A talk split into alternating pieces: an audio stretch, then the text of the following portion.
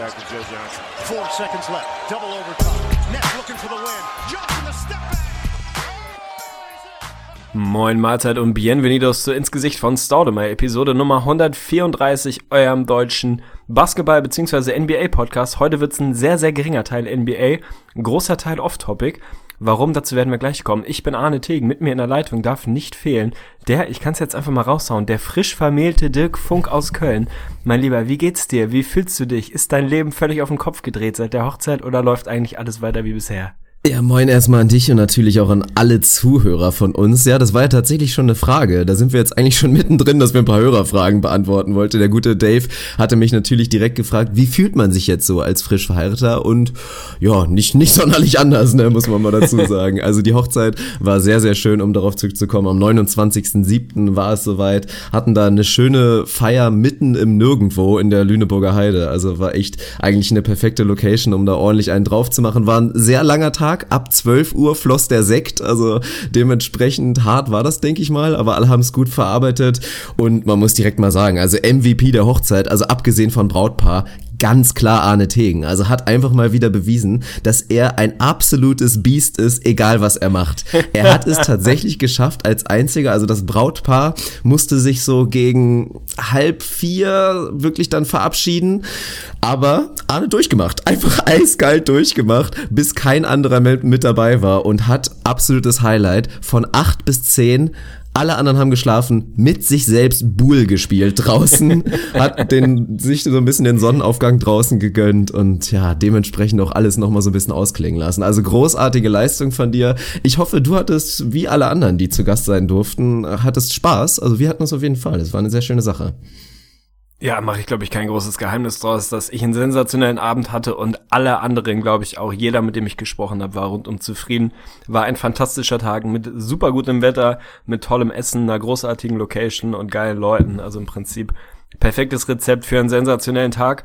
Du hast es angesprochen, ich habe durchgemacht, ja, und ich habe die letzten anderthalb Stunden, also halb neun bis zehn war es tatsächlich, habe ich alleine Bull gespielt und das hätte ich auch, wenn du es nicht angesprochen hättest, hätte ich es fast wieder vergessen. Das war wunderschön. Also mal ganz ehrlich, wir waren mitten im Nirgendwo, hast du richtig gesagt. Es war niemand wach, es war kein anderer Mensch mehr wach, beziehungsweise der Kumpel, mit dem ich da mir die letzten Stunden um die Ohren geschlagen habe, ist dann irgendwann auf dem Stuhl eingepennt, dann war ich alleine. Personal der Location war nicht da, andere Gäste waren noch nicht da. Das heißt, ich saß mitten in der Natur, die Sonne ging auf, das Wetter war toll. Ja, und hab dann meine Bullkugeln gesehen, die ich mitgebracht hatte und dachte, was machst du jetzt? Jetzt kannst du dich noch mal eine Stunde aufs Ohr legen, aber das kennen die meisten, dann bist du im Prinzip müder, als wenn du gar nicht mehr pennst. Also bin ich wach geblieben und hab da ein paar epische Würfe rausgehauen. Also das kann ich jetzt natürlich hier, hier leicht behaupten. Da waren ein paar gute, gute Dinger dabei. Also das ist tatsächlich unterschätzt, einfach mal die Natur auf sich wirken zu lassen, die Sonne aufgehen zu lassen, ein bisschen zu sich zu finden, runterzufahren und eine Runde Bull zu spielen. Also ich werde es wiederholen. Ich kann es empfehlen. Ja, würde ich jetzt natürlich gerne wissen im Nachhinein, ob du gegen dich selbst gewonnen hast oder wie das irgendwie ablief. Aber wir haben ja ein paar Stunden später auch nochmal eine Runde gezockt und das war natürlich irgendwie auch ganz geil, als ich da dann so ein bisschen, also wir haben direkt an der Location in so einem kleinen, ja, in einer, so einer süßen kleinen Kammer gepennt, war ganz witzig. Und als ich da so die Treppe runtertaumelte und schon so ein bisschen auf den Hof der Location gucken konnte, einfach nur steht da jemand von Weitem, macht die Arme auseinander und es war Arne Tegen, der erste Mensch, der mich da abgesehen von meiner Braut morgens begrüßen durfte. Mein Trauzeuge war natürlich wirklich äh, ein schöner Moment. Ja, das freut mich doch. Du musst noch, mal gleich ein bisschen erzählen. Also ich habe dich jetzt eben schon sehr ins kalte Wasser geworfen, weil wir heute wahrscheinlich tatsächlich gar keinen NBA-Talk haben. Also ein paar Fragen werden wir beantworten aus unserer ins Gesicht von Staudemeyer Facebook-Community, falls der eine oder andere sie nicht kennen sollte. Da werden wir uns ein bisschen in ja so ein buntes Potpourri an Fragen stürzen. Ansonsten von unserer Seite ist, glaube ich, NBA-mäßig, ist es sehr, sehr dünn. Also es wird ein off-topic-lastiger Podcast, mag man uns nachsehen. Du hast dich direkt nach der Hochzeit mehr oder weniger auf in die, in Anführungsstrichen, Flitterwochen, ich weiß nicht, wie auch immer man es bezeichnen soll, in den Urlaub, Kurzurlaub auf jeden Fall gemacht. Warst in Sylt und da will ich von dir eigentlich mal wissen, wie du dich da in dem, ja, in dem Umfeld der, der High Society dieser Nation äh, geschlagen hast. Also ist das tatsächlich, ich war noch nie auf Sylt, kann man sagen. Also ich kenne nur den Ruf, den Sylt sich erarbeitet hat, ist ja vielleicht aus, aus erstem Impuls nicht unbedingt meine Traumadresse, aber ich weiß nicht, ob, ob das tatsächlich so ja, so der Realität entspricht. Also wie war es auf Sylt? Na, dann sind wir doch direkt bei unserer ersten Off-Topic-Rubrik und ich cue gleich den Einspieler. Oha. Du wirst wissen, was gleich passiert. Viele unserer Hörer äh, nee. auch, aber wir fangen einfach mal direkt an. Ich gebe dem neuen Oha. Album von Beeps 5 von 5 Teglis. Und jetzt alle! Is it too late now to say sorry? Ja, was denn, Tigli? Woo! Tiglis und Fünklis. Fünklis und Teglis. Ja, unsere neuesten Hörer werden es vielleicht noch nicht genau kennen, diese Rubrik. Wir verteilen ab und zu ganz gerne mal Fünklis und Teglis. Wir haben uns da so unser eigenes Ranking-System gebracht. Maximal fünf Teglis in dem Fall. Ich vergebe immer Teglis, Arne immer Fünklis gibt's.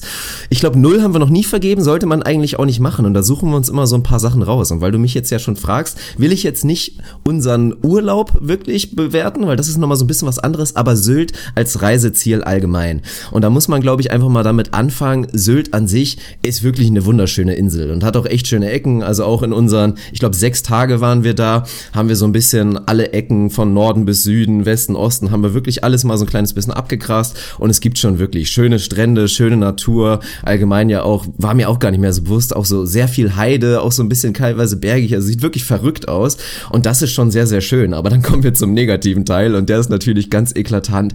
Also die Leute, vor allen Dingen in der Hauptsaison, absolute Katastrophe. Also wirklich die schlimmsten Snobs, die du dir vorstellen kannst. Und da weiß ich gar nicht, also da kann man so tief ins, ins Detail gehen.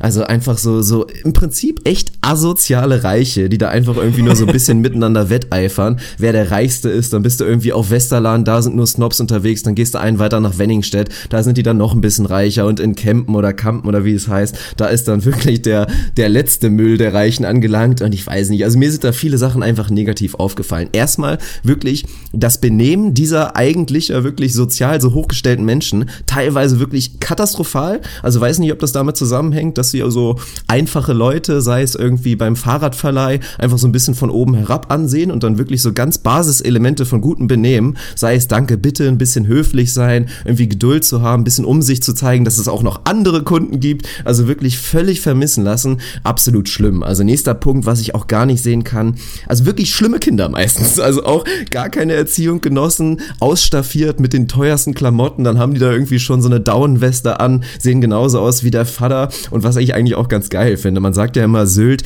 Insel der Schönen und Reichen, ja reich meinetwegen, aber jetzt mal ganz ehrlich, 80% dieser reichen Heinis sieht total beschissen aus, also liegt nicht unbedingt an den Klamotten, aber auch zu einem großen Teil, wenn es dann irgendwie losgeht, Camp David oder irgendein so Scheiß ist jetzt keine Luxusmarke, da gibt's ja noch andere in dem Stil, ich glaube, ihr wisst, was ich meine, diese schlimmen Poloshirts, dann irgendwie eine weiße, so eine weiße enge Capri-Shorts oder was auch immer, ein Partnerlook mit der Frau, ich weiß gar nicht, wo ich hier aufhören soll. Also dafür muss man definitiv Punkte abziehen. Unser Urlaub wäre sehr schön, aber ich glaube, insgesamt kann ich für Sylt als Reiseziel, zumindest in der Hauptsaison, für Leute wie so, ja, halt Leute wie mich im Prinzip, junge Leute, die eigentlich nur, nur Lust haben, eine schöne Zeit und da jetzt nicht irgendwie groß mit der Kohle rumwerfen wollen, würde ich insgesamt drei von fünf Teglis vergeben.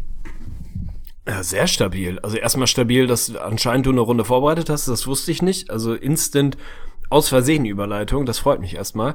Drei von fünf, ich hätte es schlechter erwartet. Also das scheint ja irgendwie die, ja, weiß ich auch nicht, die landschaftliche Schönheit von Sylt oder wie auch immer doch zu kompensieren, dass da anscheinend überwiegend Vollassis unterwegs sind. Ich kenne halt echt nur den Ruf von Sylt. Ich war selber noch nie da, kenne ein paar Leute, die da einigermaßen regelmäßig hinfahren. Ich glaube, das ist so ein bisschen wie auf Malle. Die verziehen sich dann in die schönen Ecken, wo vielleicht nicht irgendwie jeder erstbeste Tourist jede, jede zweite Woche irgendwie hinfährt. Also ich glaube, wenn man ja, auf Malle irgendwie an Ballermann fährt, da ist es auch irgendwie ein, ein schwieriges Terrain, was, was andere Gäste angeht. Wenn du in die hinteren Gipfel fährst, hast du wahrscheinlich auch schöne Ecken. So mag das auf Sylt auch sein. Aber es hört sich erstmal so an, als hättest du den Ruf irgendwie mehr oder weniger zurecht. Definitiv. Ich weiß nicht, woran das liegt. Ja, ich weiß echt nicht, woran das liegt. Aber das, also man kennt es ja, dass ja nicht zuletzt Leute, denen es finanziell oder ökonomisch wie auch immer sehr, sehr gut geht, ähm, ja, Sozialkompetenz nicht immer im allerhöchsten Maß vorhanden haben und dann eben das Gefühl haben, sie sind jetzt Gott in Frankreich und dürfen sich benehmen wie der erste Mensch, nur weil der Geldbeutel ein bisschen dicker ist und irgendwie alles hat nach ihrer Pfeife und nach ihrer Nase zu tanzen, weil sie irgendwie der, ja, der heftigste Larry sind. Ich weiß nicht, das kann man natürlich auch nicht so pauschalisieren, aber auf Sylt, glaube ich, ist das schon wahrscheinlich im Querschnitt kein, kein so verkehrtes Urteil, wenn man sich da mal umguckt. Schade, aber ja, weiß ich nicht. Vielleicht muss ich muss ich es mir trotzdem mal aus nächster Nähe angucken, um das auch mal gesehen zu haben. Aber wenn du schon so Camp David, Stehkragen, Segelschuhe in den Raum wirfst, Ja. da krieg ich halt direkt, da krieg ich direkt Blitzherbiss, ne? Da kann ich nicht, kann ich nicht ertragen. Also ich fürchte, ich werde mich dann doch eher in eine andere Richtung umschauen. Also falls Leute gerne mal nach Sylt wollen, kann ich auf jeden Fall Hörnum empfehlen. Ganz südlich in Sylt, da ist es wirklich noch am normalsten. Also da sind ganz normale Familien. Also natürlich schon alles gut betucht. Auf Sylt ist alles verhältnismäßig teuer. Deswegen wäre es jetzt auch bei mir jetzt nie Reiseziel Nummer eins, weil du, glaube ich, Thema Value einfach für deine Kohle woanders wesentlich mehr bekommst. Aber das ist auf jeden Fall da ganz schön. Wirklich sehr, sehr schöner Strand, schöne Natur drumherum. Und ich denke, das kann man auch noch, noch einigermaßen zu bezahlen. Um es vielleicht mal zu erklären, weil viele werden sich jetzt vielleicht wundern, das hat ja jetzt so ein bisschen als Flitterwochen in Anführungsstrichen fungiert. Anführungsstriche sage ich, weil es halt nicht unbedingt die Sache war, die wir uns selber ausgesucht haben, aber es war eben ein Geschenk und ein sehr, sehr schönes Geschenk von meinen Eltern und auch spezifisch von meiner Mutter, denn die kommt von Sylt. Ich bin tatsächlich ein halber Insulaner, also wirklich Junge, Junge. Ein, ein echter Sylter, also zumindest zur Hälfte und deswegen früher als Familie haben wir da mal Urlaub gemacht, aber ich war ewig nicht mehr da, also wirklich auch, ich glaube das letzte Mal war ich wirklich noch ein richtiges Kind, dementsprechend konnte ich mich auch nicht mehr viel erinnern, um da so ein bisschen auch mal so, ja, den, den Familienstamm noch mal so ein kleines bisschen nachzuvollziehen, noch mal nachzugucken, wo hat damals meine Großeltern gewohnt und so weiter, war das halt so ein bisschen spezielle Sache. Deswegen war das sehr, sehr schön, aber wirklich die klassischen Flitterwochen, da werden Sarah und ich jetzt noch mal, ja, werden wir noch mal demnächst noch mal Urlaub machen. Also ich habe jetzt noch ein, ein sportliches Highlight-Event am nächsten Wochenende, aber direkt danach suchen wir uns noch mal was aus und da werden wir dann mal schauen, wo es dann hingeht für die, ja, echten Flitterwochen im Prinzip. Ja, sehr stabil. Also das gibt unserem Podcast ja ein bisschen so einen, ja, so einen leicht royalen Touch fast. Ich wusste gar nicht, dass du halb Sylter bist. Das ist ja eine ganz neue Erkenntnis. Also freut mich auf jeden Fall, finde ich gut. Aber hört sich an, als hättest du da trotzdem, als hättet ihr euch eine schöne Zeit gemacht. Wenn du äh, täglich und Füglis verteilt hast, ich kann das ganz spontan auch machen. Hab da natürlich nicht wirklich was vorbereitet, weil du es mich nicht hast wissen lassen. Kleiner Seitenhieb. Aber ich krieg trotzdem kurzfristig was hin, denn ich bin tatsächlich, wann war es? Ich glaube gestern. Ist jetzt ein bisschen langweilig, vielleicht es geht in die musikalische Richtung. Ich kann einen Musiktipp geben. Ähm, mein Vater tatsächlich, Shoutout an meinen Vater auf jeden Fall. Der hat hier, glaube ich, noch nie einen Shoutout bekommen. Boah, tatsächlich nicht. Also Premiere. Shoutout Hat er sich aber Vater. verdient, also so, von mir auch. Mal so ganz grundsätzlich. Der war bei uns in der Nähe der Heimat äh, auf einem, ja, weiß ich nicht, auf einem Alte-Leute-Festival kann man vielleicht sagen. Auf dem A Summer's Tale, falls das dem einen oder anderen was sagt. Ist mittlerweile schon ein etwas größeres Festival von FKP Scorpio, glaube ich, auch veranstaltet. Zielgruppe eher so ein bisschen die Generation meines Vaters, aber ganz geile Bands dazwischen. Der hat sich auf jeden Fall eine Band reingezogen und mir direkt empfohlen. Die heißen Bear's Den, also Bär wie der, der Bär oder die Bären und Den ist glaube ich Englisch für Höhle oder Bau, wie auch immer, also was weiß ich, der Bau der Bären, keine Ahnung. Äh, sensationelle Band tatsächlich. Die geht musikalisch ein bisschen, ich habe dann heute und gestern ein bisschen quer reingehört und mehr oder weniger YouTube umgegraben nach allem, was ich finden konnte. Deins fürchte ich ist es nicht so hundertprozentig, ich würde es ein bisschen einordnen in ja, so eine Mischung aus vielleicht Mumford Sons und weiß ich nicht, ein bisschen was poppigerem, also ja, keine Ahnung, Coldplay zu besseren Zeiten, wenn man mal so will, haben wir glaube ich auch letztens mal kurz drüber geredet. Sensationell schöne handgemachte Mucke mit sehr sehr guten Videos. Ich werde in den Genuss kommen, tatsächlich sie beim Lollapalooza Festival in Berlin zu sehen, habe ich zufällig heute heute festgestellt. Also äh, ja, Musikempfehlung. Ich würde sagen, der erste Eindruck, den ich gesehen habe, so ganz ganz spontan, ohne dass ich ein volles Album gehört habe, gehe ich direkt in die vollen. Vier aus fünf Fünklis. Auf jeden Fall. Ich fand sensationell. Eieiei. Ja, ja, also wer auf diese Muckeart, die, diese Art Mucke steht, Mumford Sons, The Lumineers und wie die alle heißen, äh, der sollte da dringendst reinhören und wird da nicht enttäuscht sein. Das kann ich versprechen. Meinst du es auch was für mich? Nein. Oh, warum das denn? Ja, weiß ich, aber naja, das Ding ist, bei dir, dein Musikgeschmack ist ja so ein bisschen schwer zu greifen, weil du irgendwie für vieles empfänglich und zu haben bist und auch für mich ein bisschen irrational Sachen geil findest, wo ich niemals damit gerechnet hätte und andersrum. Deswegen kann ich, ich kann deinen Musikgeschmack mittlerweile echt nicht mehr einsortieren. Ich weiß es nicht. Ich kann, also es ist handwerklich, ist es einfach sehr, sehr gute, schöne Musik. Ob sie dich jetzt irgendwie abholt und triggert, weiß ich nicht genau. Hör einfach mal, ich kann dir mal einen Link schicken und dann, dann kannst du es mir mal sagen. Ich würde vermuten, dass es nicht hundertprozentig deinen Nerv trifft. Na gut, ich werde es auf jeden Fall mal rückmelden, wenn ich reingehört habe. Ja, und jetzt können wir ja mal zumindest ein kleines bisschen rübergehen in das, was wir, wozu wir gestern kurz aufgerufen hatten. Eigentlich sollte die Episode schon, schon gestern kommen, haben wir leider nicht ganz geschafft, weil die Zeit, wir dachten, wir hätten jetzt wieder schön Zeit, um Podcast irgendwie aufzunehmen, ist leider doch relativ knapp in dem Messen. Aber wir wollten ein paar Fragen beantworten und ich habe sie noch nicht aufgerufen, also falls du mir aushelfen kannst, dann leg los. Oha, ja, ich habe sie so halb aus, aufgerufen. Fangen wir mit, vielleicht mit einem mit einem soften Einstieg an. Die Frage richtet sich auch, behaupte ich einfach mal tendenziell eher an dich. Wie sehen eurer Meinung nach die Aussichten von Chandler Parsons für die folgende Saison aus? Der gute Clemens Bemmern will das wissen.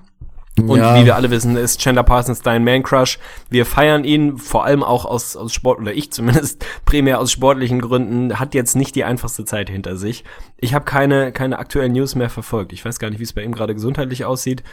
Wie siehst du seine nächste Saison? Kann er den Bounceback kriegen und ist er nochmal irgendwie ein, ein veritabler, guter, dritter Mann eines guten Teams oder ist das Thema eigentlich halb durch? Also halb durch ist das auf gar keinen Fall. Also das ist richtig gesagt, Chandler Parsons gehört mit Sicherheit zu meinen, ja, muss ich so weit gehen zu sagen, Top 3 Lieblingsspielern in der NBA und dementsprechend habe ich da natürlich auch ein paar Aktien drin, dass der Junge wieder zur Form findet, weil viele wollen es irgendwie wegignorieren oder wollen es komplett widerlegen, aber was einfach mal Fakt ist, dass Chandler Parsons ein sehr guter Basketballer ist und das auch über diverse Stretches das einfach schon gezeigt hat. Und da hoffen wir natürlich, eigentlich sollte jeder objektive NBA-Fan sich darauf freuen, dass der Junge wieder ein bisschen zu Form findet.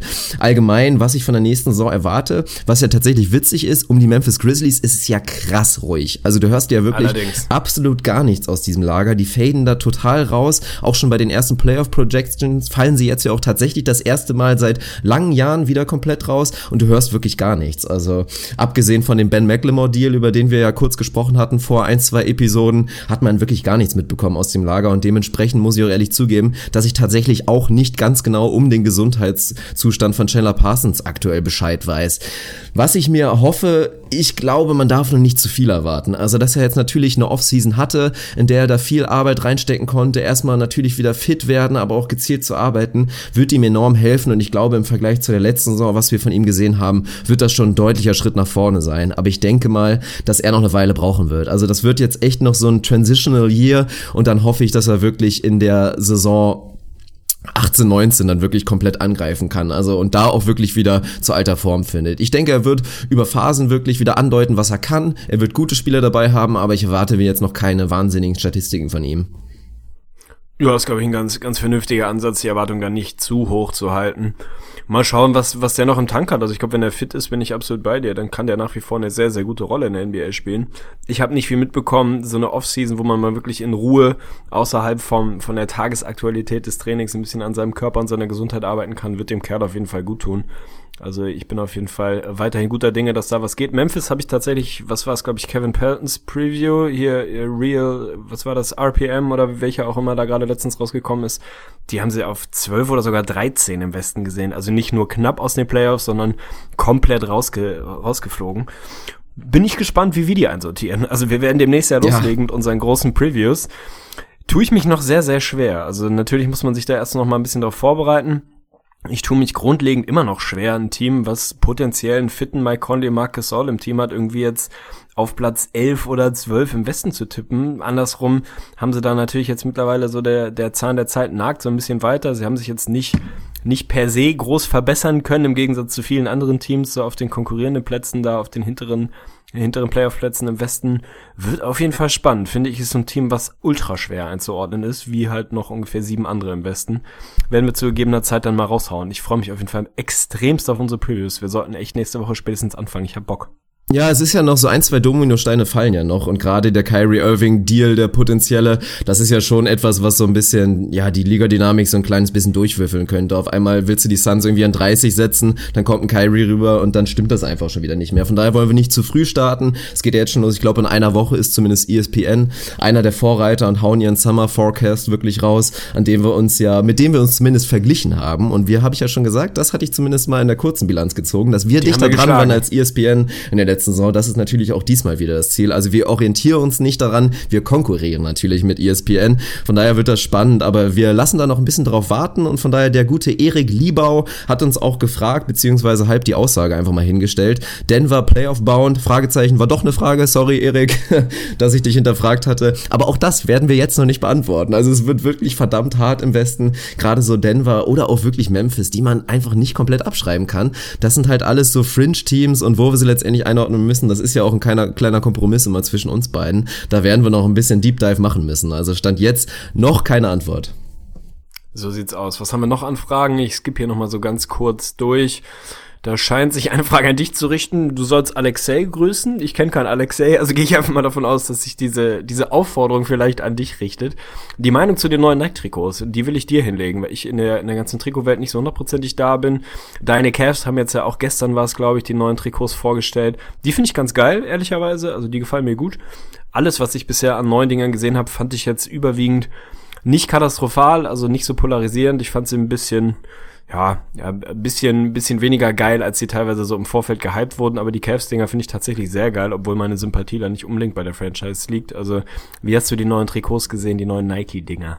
Also die Cavs-Trikots, die neuen, sind auf jeden Fall absolut sexy. Die haben es richtig gemacht, haben da ja bewusst so ein bisschen die Veränderung gemacht. Dadurch, dass die Cavs ja auch ihr Logo geändert haben und allgemein so ein kleines bisschen den Schriftzug, ist das halt doch eine der eklatanteren Änderungen der NBA. Die meisten sind ja dann doch leider den Weg gegangen und ich glaube, da sind viele, auch wie ich, ein kleines bisschen enttäuscht, dass es im Prinzip genau das gleiche Trikot ist wie vorher, nur halt jetzt mit dem Nike-Zeichen so. Das ist dann natürlich vielleicht ein kleines bisschen underwhelming, weil es gab ja sehr, sehr viele so Konzeptdesigns, die da so ein bisschen kursierten und da waren schon verdammt geile Sachen bei. Also da hätte ich mir gewünscht, dass da vielleicht die Teams oder jetzt auch Nike in der Zusammenarbeit, dass die vielleicht ein kleines bisschen mutiger sind und einfach diesen Schritt von Adidas auf Nike, und das ist ja wirklich ein krasser Schritt, also dass da, dass der einfach noch ein bisschen deutlicher wird, wird mit neuen Designs. Aber ich denke mal, das wird über die Jahre noch kommen. Die ersten Trikots, die ich gesehen habe, sind sehr schön. Ich bin natürlich auch extrem gespannt, wie die neuen Wolves-Jerseys aussehen. Dementsprechend müssen wir wahrscheinlich unsere Logos auch noch ein kleines bisschen anpassen. Hoffentlich hat natürlich Utah auch ein sehr, sehr schönes Trikot, was ich mir definitiv holen werde vom guten Ricky.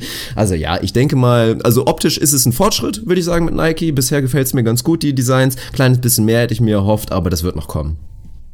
Ja, stabil. Auf die Wolves Jerseys bin ich auf jeden Fall auch gespannt. Ich habe jetzt ja gestern, glaube ich, nebenbei ganz zufällig auf Instagram gesehen, dass mein Jimmy sich jetzt Cornrows wachsen lässt. Oha. Weiß ich auch gar nicht, wie ich dazu stehe. Also da bin ich noch, noch sehr, sehr zwiegespalten. Eigentlich fand ich seine Friese wirklich nah an episch, die er die letzten Jahre jetzt durchgezogen hat. Vor allem jetzt im letzten Jahr, wo sie ein bisschen länger geworden sind. Den Kerl mit Cornrows, ich weiß nicht. Also ich hoffe, dass er sich das vielleicht nochmal überlegt. Oder dass er den Look richtig nice und einfach heftig gut aussieht so Instant Rapid Reaction bin ich nicht so sehr zufrieden damit, aber mich fragt halt auch keiner ehrlicherweise. Schade eigentlich. Du bist ein absoluter Experte, ja, was den Looks angeht. Also, nee, ich kann es mir auch nicht so gut vorstellen. Ich glaube, wenn er das macht, dann wird er da sogar ziemlich kacke mit aussehen. Also ich glaube gerade so ein bisschen dieser, dieser High-Top, der so zur Seite rausfadete, war so ein bisschen um seine, um sein Gesicht so vielleicht ein bisschen mehr zu schmeicheln. War das schon relativ ideal, würde ich auch sagen. Also ich bin gespannt. Vielleicht um hat er dann ja. Gesicht zu schmeicheln, als würde der aussehen wie so ein Verkehrsunfall. Nein, das jetzt nicht, aber es ist jetzt auch kein Prototyp von einem Gesicht so. Also er ist ja jetzt nicht ein, ein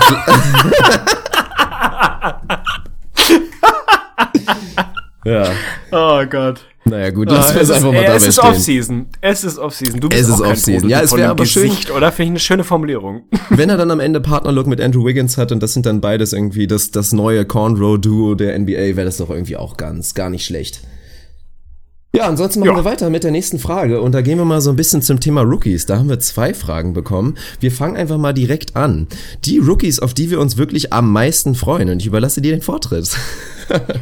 Du bist auch einfach echt ein Gauner. Ist natürlich äh, die, die Gretchenfrage. Es gibt, äh, ja, es gibt einen ganzen Haufen, auf die ich Bock habe, wenn ich mich tatsächlich für einen entscheiden müsste. Dann würde ich vermutlich tatsächlich ganz basic und auch so ein bisschen aus, ja, aus, aus deutschem Homertum mit Dennis Schmidt gehen der mir sowohl von dem den paar Brocken, die ich aus der Summer League gesehen habe, als auch sonst so ein paar Workout-Videos sehr, sehr gut gefallen hat. Sehr spektakulär, einfach brachial athletisch. Der wird ein paar schöne Ingame-Dunks rausknallen. Also der wird eine, eine, eine vernünftige bis große Rolle, hoffentlich, vermutlich bekommen bei den Mavs. Wird da ordentlich Airtime bekommen, ordentlich Verantwortung, ordentliche Usage, viel den Ball in der Hand haben und da in einem, hoffentlich, wenn sie Nerlens Noel dann behalten, außerhalb von Nowitzki, sehr jungen, sehr athletischen Team, da, glaube ich, eine ne schöne Rolle spielen. Von daher, wenn ich mich entscheiden muss, dann gehe ich mit Dennis Schmitz.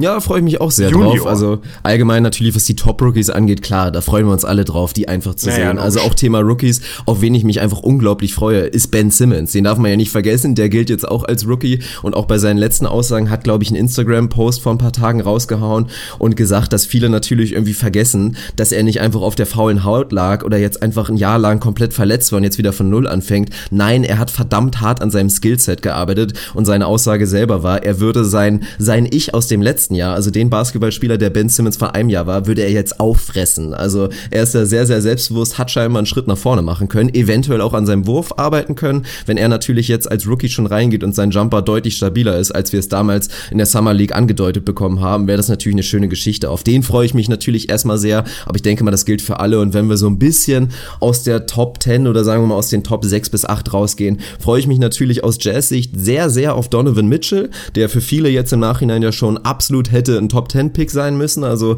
gilt so ein bisschen, zumindest was die Lottery angeht, als der absolute Stil, den die da spät haben ziehen können. Aber auf wen ich mich auch wirklich sehr, sehr freue. Und es wird auch ein schönes Team zu gucken. Malik Monk bei den Charlotte Hornets wünsche ich mir einfach, dass der Junge da wirklich, also ich glaube einfach, dass er da eine sehr, sehr gute Situation bekommen hat. Und ich denke, dass der auch so ein leichtes Dark Horse sein könnte für Rookie of the Year. Ich hoffe, er hat nicht zu hohe Struggles, dass er seinen Dreier wirklich direkt umsetzen kann auf NBA-Niveau und dann wird er uns, glaube ich, schöne Momente geben. Ja, ich glaube, würde ich mitgehen, sah in der Summer League sehr, sehr gut aus, dass man sich natürlich auf Lonzo Ball, Markel Falls und Co. freut, ist, glaube ich, kein großes Geheimnis, wäre jetzt ein bisschen die einfache Antwort. Natürlich freue ich mich auch auf Lauri Markan, mal schauen, was da geht. Ist für mich ja so ein bisschen der, der heimliche Star dieses Drafts. Also da, da liegt auf jeden Fall meine Sympathie. Mal schauen, was da dann tatsächlich geht. Ja, das ist doch ganz gut. Und dann kommen wir nochmal zu dem nächsten Rookie-Thema. Der gute Leon Butz hat uns so ein bisschen auf die De'Aaron Fox Lonzo Ball-Thematik nochmal hingewiesen und hat einfach gefragt, ob wir glauben, dass De'Aaron Fox in dem ersten Aufeinandertreffen mit Lonzo Ball ihm ordentlich den Arsch versohlen wird, beziehungsweise sein Wortlaut war, ob er ihn hops nehmen wird. Und da würde ich einfach mal die Ball Prediction gehen, dass ich glaube, das erste Duell der beiden wird deutlich an Lonzo Ball gehen. Ich weiß natürlich, wie die Historie war, dass es im College letztendlich im NCAA Tournament nicht gut aussah für Lonzo Ball im direkten Aufeinandertreffen, dass wir dann natürlich auch noch die Storyline hatten, dass Lonzo Ball so ein bisschen gekniffen hat, in Anführungsstrichen, und nicht das Duell in der Summer League haben wollte gegen Fox. Ich glaube aber tatsächlich, dass im ersten Regular Season Duell dass das an Lonzo Ball gehen wird. Also ich glaube, er wird da ein gutes Spiel haben, wird da auf jeden Fall auch sehr, sehr motiviert sein und ich denke, da wird er ihn ausstechen. Ja, das stabile Bowl Prediction. Ich ja, kann da nicht wirklich dagegen gehen. Ich weiß, ich habe es natürlich irgendwie mitbekommen. Ich glaube, es wurde deutlich, deutlich heißer gekocht, als es dann am Ende gegessen wurde. An wen das erste Duell geht, Puh, keine Ahnung. Wenn man da wirklich ein individuelles Duell aufmachen will, ich kann mir vorstellen, dass, dass Fox da alles reinlegen wird, um ihm es da nochmal zu besorgen, wenn man so will.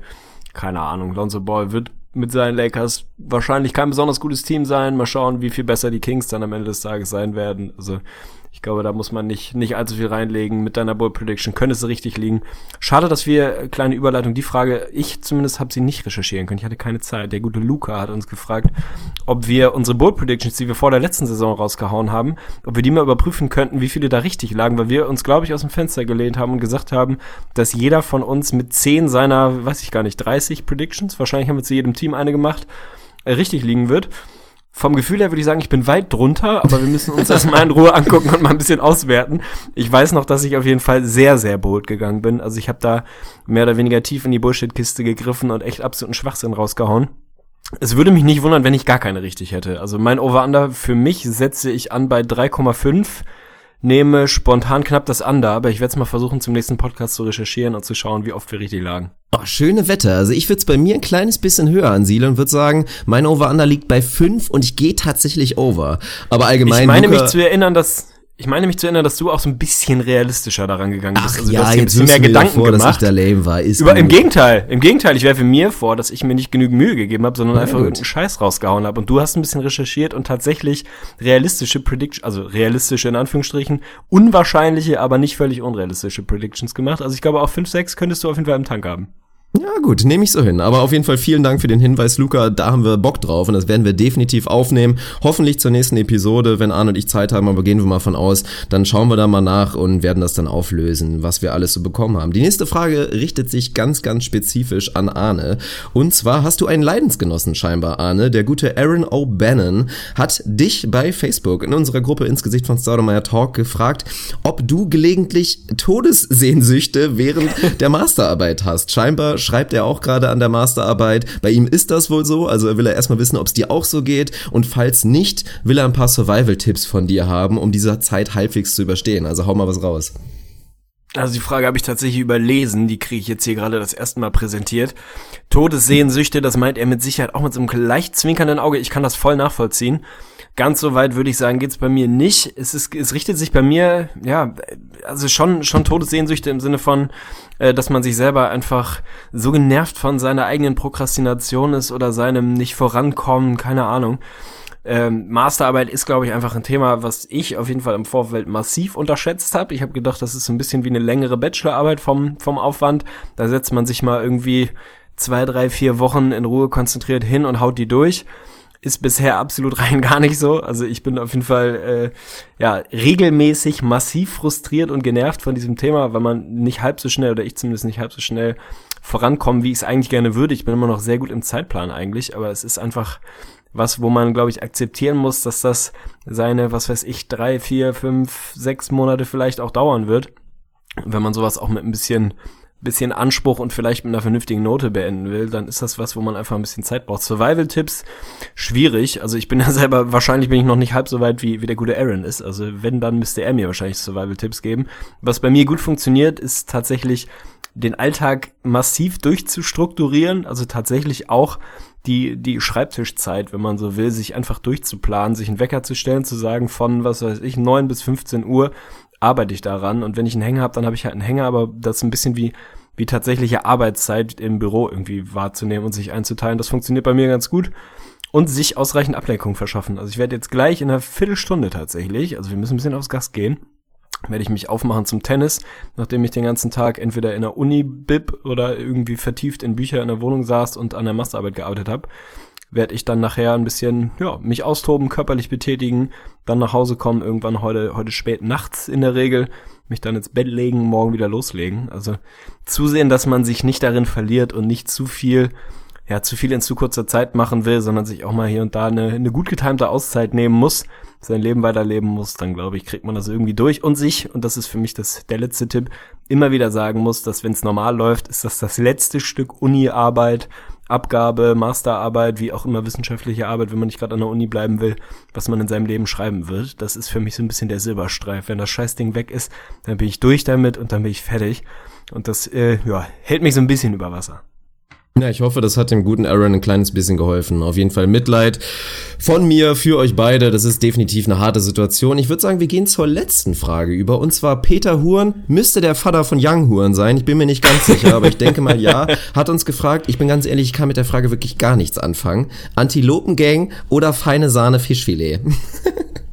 Ich kann damit was anfangen, denn das sind äh, beides Musikbands, die du offenbar wahrscheinlich nicht, nicht zu kennen scheinst. Äh, ich würde sagen, beide dem, dem linken Milieu zuzuordnen. Feine Sahne, Fischfilet noch, noch ein bisschen deutlicher, würde ich behaupten, als die Antilopengang. Ich finde sie beide sehr unterhaltsam. Das ist beides was, was man, was man mögen muss, beziehungsweise wo man sich drauf einlassen muss, würde ich es mal vorsichtig formulieren. Wo man nicht jedes Wort, nicht jede Textzeile auf die Goldwaage legen darf, sondern das auch ein bisschen im Kontext sehen muss. Auch ein bisschen die Satirebrille ab und an mal rausholen muss. Ich bin jetzt von keinem der beiden der, der größte Fan. Ich habe die Antilopengang mal auf dem Hurricane Live gesehen, das war irgendwie ganz cool. Feine Sahne Fischfilet sollen live sehr gut sein. Die sind, glaube ich, auch hier und da mal übers Ziel ein Stückchen hinausgeschossen, was ja bei, bei Künstlern im weitesten Sinne jetzt auch nicht, nicht gar so selten ist. Also ich finde beide ganz cool. Ich bin jetzt kein Riesenfan, also ich kann mir da kein großes Urteil irgendwie irgendwie anmaßen. Aber wenn's wenn's jemand wissen muss, dann der Vater von Young Horn. Also ich meine, Young Horn ist ja ist ja letztlich der was der Bob Dylan unserer Generation, kann man sagen. Äh, ja, kann man auf jeden Fall dazu sagen. Rin natürlich auch. Ich freue mich jetzt schon. 6.10. in Köln. Rin, da, ich werde da sein, definitiv. Also, falls ihr auch da seid, könnt ihr mir gerne mal schreiben. Vielleicht trifft man sich da. Und wo man sich auch treffen könnte, deswegen mache ich da jetzt schon mal Werbung für. Wer wirklich ein geiles Sportevent haben will demnächst, der sollte eventuell mal drüber nachdenken, ob er sich nicht Ende August Richtung Hamburg aufmacht. Denn da wird zum zweiten oh, ja. Mal, das war in der letzten, im letzten Jahr wieder, so wird wieder die World Tour des Beachvolleyballs in Hamburg gastiert investieren. Da ist wieder das Saisonfinale. Vom 22. bis zum 28. sieht man da wirklich Beachvolleyball auf dem allerhöchsten Niveau. Ein paar werden es ja mit Sicherheit mitbekommen haben. Beachvolleyball momentan Deutschland wieder in aller Munde. Kira Walkenhorst und Laura Ludwig Weltmeisterin geworden, nachdem sie auch Olympiasiegerin geworden sind. Ganz, ganz starke Nummer natürlich. Und von daher, wenn ihr da Bock drauf habt oder in der Nähe von Hamburg seid, dann kommt doch auf jeden Fall mal rum, weil Arne und ich werden auf jeden Fall da sein. Also ich werde mich wieder Richtung Hamburg bewegen. Dementsprechend wird es auch mit Sicherheit wieder ein bisschen Podcast-Content Content geben von uns beiden. Ist ja immer schön, wenn wir uns face to face sehen. Ja, vielleicht sieht man sich da mal. Ja, ich wollte tatsächlich gerade fragen, weil ich nicht wusste, ob du das jetzt wirklich ganz verbindlich schon so eingeplant hast, ob du da ob du da tatsächlich anreist. Ich nehme das jetzt mal als Versprechen. Geil. Ich freue mich auf jeden Fall drauf. Wir waren da letztes Jahr schon zusammen. Das war sensationell. Es ist tatsächlich, glaube ich, auf dem, auf dem Gelände am Hamburger Roten Baum eigentlich ein Tenniscourt Ähm, da bauen sie da echt eine sehr, sehr schöne, kleine, schnuckelige Anlage auf. Es kostet keinen Eintritt. Letztes Jahr war das Wetter sensationell. Wenn das dies Jahr auch wieder so ist, ist das wirklich eine überragende Veranstaltung. Absolut elitärster Weltklasse-Sport. Einfach mal so for free. Das gibt's in kaum einer anderen Sportart. Also lohnt sich definitiv, wer aus der Gegend kommt oder vielleicht auch mal Bock hat, sich dafür zwei Stunden ins Auto zu setzen.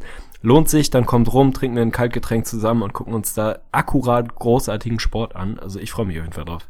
Ja, sehr geil. Und Thema Beachvolleyball ist für mich jetzt natürlich auch nochmal das Highlight. Und da mache ich nochmal kurz für Werbung, beziehungsweise vielleicht, damit ich nochmal ein bisschen Motivation bekomme, hau ich es jetzt nochmal raus. Am Wochenende, am Samstag, werde ich die westdeutschen Meisterschaften spielen. Also falls es irgendwie einen Stream geben sollte, hau ich den vielleicht nochmal in die Gruppe. Also drückt mir da auf jeden Fall die Daumen. Da gehen wir jetzt tief ins Trainingscamp, werden da gegen, ja, die Elite des, des Beachvolleyballs in zumindest Nordrhein-Westfalen, beziehungsweise im westdeutschen Volleyballverband spielen. Dementsprechend ich wird die ganze Geschichte. Aber ich hab Bock drauf drauf und freue mich da jetzt echt drauf, dass ich nochmal ein Ziel habe, drauf hin trainieren. Das wird ganz geil.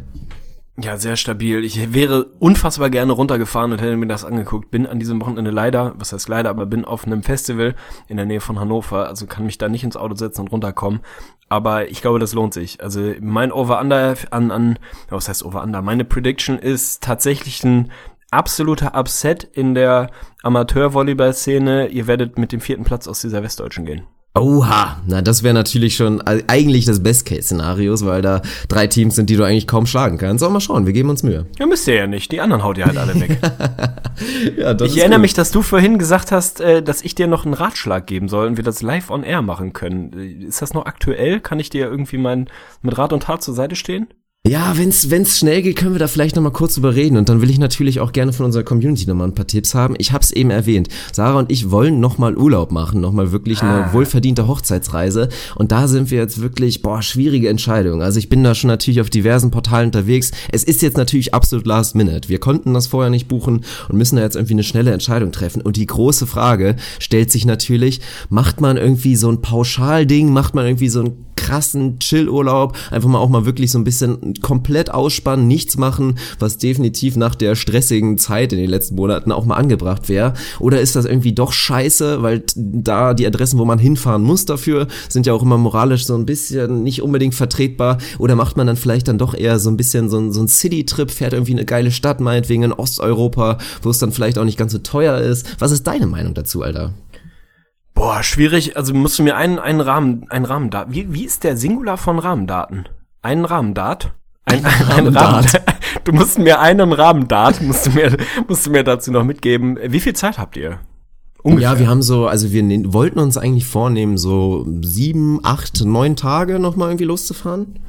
Okay, also das würde für mich schon mal alles disqualifizieren, was mit einer längeren Anreise verbunden ist. Und mit längerer Anreise würde ich sagen, keine Ahnung, sechs bis acht Stunden plus würde ich nicht machen, wenn du wirklich ja. nur sieben Tage hast, die du, die du dann wirklich effektiv nutzen kannst. Dann kommt ein bisschen Jetlag dazu und immer so zwei halbe Tage Anreise, Abreise, irgendwie mega nervig. Wenn du jetzt drei Wochen oder, weiß ich nicht, 14 Tage gehabt hättest, würde ich sagen, in Flitterwochen weg irgendwo ans Meer und sich hinlegen und seine Ruhe haben. Weil die Wochen, äh, ja, Monate, Wochen und Monate ja schon recht, recht turbulent und anstrengend waren in der letzten Zeit. Wenn es dann nur in Anführungsstrichen so ungefähr sieben, acht Tage sind, würde ich das, ja, würde ich das irgendwie versuchen, trotzdem hinzubekommen, aber eben mit nicht so einer langen Anreise. Ich würde, glaube ich, auf so einen Städtetrip verzichten. Das finde ich ist was, was man immer mal irgendwie machen kann. Auch wenn man mal nur so vier Tage Zeit hat oder drei Tage, vielleicht nur mal ein langes Wochenende. Also irgendwie schauen, wo man ohne groß lange Anreise, ja, ganz entspannt vielleicht ein, ein kleines Häuschen am Strand für sich bekommen kann, einfach seine Ruhe haben und aussparen, äh, ausspannen kann. Ich war jetzt auch länger nicht im Urlaub, von daher kann ich dir spontan da nichts raushauen. Aber ich würde da, glaube ich, echt Faktor Erholung sehr, sehr weit mhm. oben einranken und irgendwie schauen, dass man vielleicht mit drei, vier Stunden Flug, da kommst du ja mittlerweile schon relativ weit mit. Also mein Gott, in drei Stunden bist du in Griechenland, keine Ahnung. In, ja gut, Kanaren fliegt man im Zweifel ein bisschen länger hin. Aber ich meine, echt irgendwo Algarve, irgendwo an Strand, ein kleines Häuschen und Ruhe, wäre jetzt wahrscheinlich so das, was ich machen würde. Hauptsache das Wetter ist vernünftig und man, man ist nicht ewig unterwegs. Ja, das klingt ganz geil. Also vielen Dank schon mal für den Rat. Das ist eigentlich für mich auch so ein bisschen eine Forderung. Also so ein bisschen so, ein, so eine Garantie für gutes Wetter wäre natürlich geil.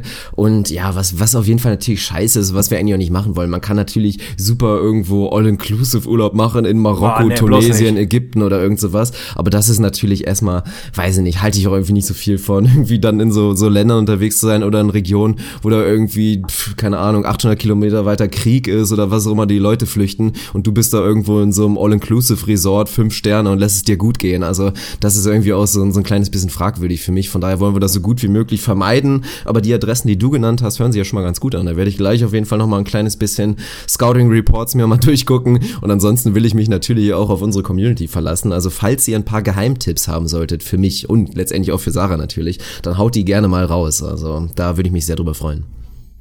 Ja, hört sich doch vernünftig an. Ich fand tatsächlich auch äh, Corfu, wo ich vor ein paar Jahren mit Franzi war, sehr, sehr schön. Das ist nicht so nicht so ewig teuer. Du kannst dir da relativ günstig entweder so einen Scooter oder ein, ein kleines Auto mieten, ein bisschen die Insel erkunden. Also da hast du ein bisschen das Beste aus beiden Welten, würde ich sagen. Wenn du dich einfach nur an den Strand legen und rumhängen willst und gutes Wetter genießen willst. Und das hast du jetzt gerade in Griechenland definitiv. Da sind es echt 30, 35 Grad dann kannst du das machen und wenn du Bock hast, irgendwie ein bisschen über die Insel zu fahren und dir so Akropolis ähnlich, Akropolis, geil, Akropolis ähnliche, schöne, schöne alte griechische Gebäude anzugucken, ein bisschen Kultur zu machen, dann kannst du es auch machen, ohne viel Aufriss. Also vielleicht schaut man mal so in die Richtung, aber ich bin mir sicher, der eine oder andere in der Community hat da noch einen hervorragenden Ratschlag. Ja, dann sind wir jetzt, glaube ich, auch durch. Du musst gleich los und ich sag jetzt schon mal ein mittelschweres Sorry an wirklich alle unsere Hörer. 40 Minuten, das ist natürlich nicht der ins Gesicht von Staudemeyer Standard, aber wir hatten jetzt die Alternative einfach gar nicht zu machen und das wäre irgendwie auch scheiße gewesen, gerade weil wir es angekündigt und versprochen hatten. Von daher hoffen wir, dass euch auch diese kurze Episode irgendwie gefallen hat. Wir werden in den nächsten Tagen definitiv eine bisschen längere rausholen. Da geben wir uns dann auch wieder ein kleines bisschen mehr Mühe. Nee, Quatsch, das war ja so irgendwie auch ganz gut. Und dann, ja, wird auf jeden Fall auch noch diese Woche, das verspreche ich, wird noch mein Video, mein Hip-Hop-Track wird definitiv noch droppen. Das Video wurde noch nicht gedreht, aber ich hoffe, ich habe morgen Zeit dafür, spätestens Donnerstag und dann müsste das spätestens bis zum Wochenende auf jeden Fall draußen sein. Freut euch da drauf. Ansonsten, ja, würde ich sagen, haut rein, macht's gut. Vielen Dank an Arne für seine Zeit, seine Geduld und für seine wie immer sehr, sehr stabile Work Ethic und wir sehen uns beim nächsten Mal. Ja, ich freue mich drauf. Also 40 Minuten, 45 Minuten, immerhin besser als nichts. Du hast, hast es richtig gesagt. Die Alternative wäre gewesen, dass wir gar nichts aufgenommen hätten. Ich mache mich auf den Weg zum Tennis jetzt. Ja, hat mir trotzdem Spaß gemacht. Wir hauen was Längeres raus in den nächsten Tagen. Dir wünsche ich einen schönen Feierabend. Darf ich Feierabend sagen? Schönen Abend auf jeden Fall. Ja, immer. untergebracht. Wir hören uns. wir hören uns mal lieber. Hau Also rein. reiß, reiß dir nichts beim Tennis, viel Spaß, haut rein. Läuft. Buckle